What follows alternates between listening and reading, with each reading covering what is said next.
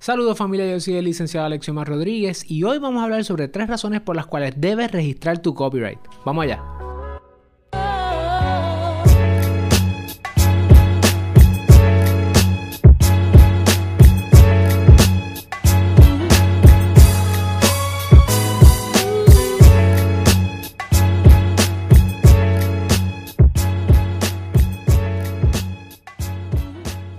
Imagínate que estás en tu casa, estás en el apartamento allí en Río Piedras o en Mayagüez o en Ponce y estás haciendo música con tus panas, están allí poniendo la pista, estás rapeando o quizás estás poniendo la guitarra y ya está cantando y de momento pasan dos o tres semanas y tú escuchas esa misma canción de un artista famoso y tú dices, Dios cara, pero esa canción es mía, esa canción la escribí yo. Pues sabes que si no tienes prueba y si no tienes la canción registrada, no hay mucho que puedas hacer.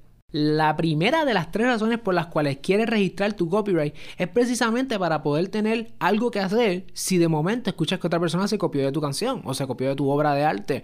La razón en concreto es que sin registro o por lo menos una solicitud de registro a la oficina de copyright federal no puedes llegar a demandar.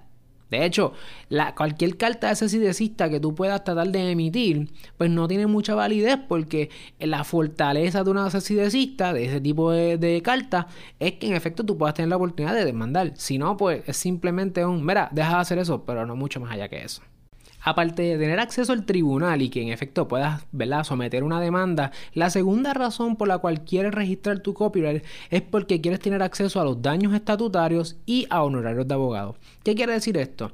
Aunque tú ganes en una demanda de copyright infringement o infracción de derechos de autor, pues lo que tú quieres, aparte de que la persona deje de hacerlo, es, es, recobrar dinero, es que te paguen, ¿verdad? Daños en propiedad intelectual o en derecho es igual a dinero.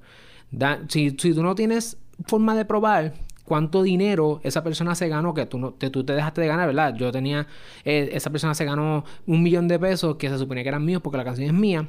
Si no hay forma de probar eso, tú necesitas eh, el beneficio de los daños estatutarios. Y los daños estatutarios no es otra cosa que la propia legislación de copyright te dice por cada infracción se paga X cantidad. Ese dinero puede fluctuar, entre, qué sé yo, 300 hasta 10 mil dólares por infracción y eso va a depender de varias variables, pero por lo menos vas a tener acceso a esos daños estatutarios, al igual que recobrar algunos de los honorarios de abogado que puedas quizás eh, gastar o que tengas que gastar como parte del proceso. Respecto a lo de los daños estatutarios, es importante que el registro de la obra sea antes de la acción que es la infracción de la obra. So, por ejemplo, yo registro hoy y entonces yo voy a tener acceso a los daños que ocurran luego de mi registro. Ojo con eso. La tercera razón por la cual debes registrar tu copyright en la Oficina de Copyright Federal es porque crea un récord público. Es decir, le deja saber al mundo entero, o por lo menos todo el mundo que entre a, la oficina de copyrights, que tú eres el dueño de esa obra. Así que si alguien quiere una licencia, quiere pedir permiso, quiere monetizarla, quiere quizás utilizarla para grabar un cover o lo que sea, ahí está en la información de a quién se va a contactar si alguien quiere utilizar eso.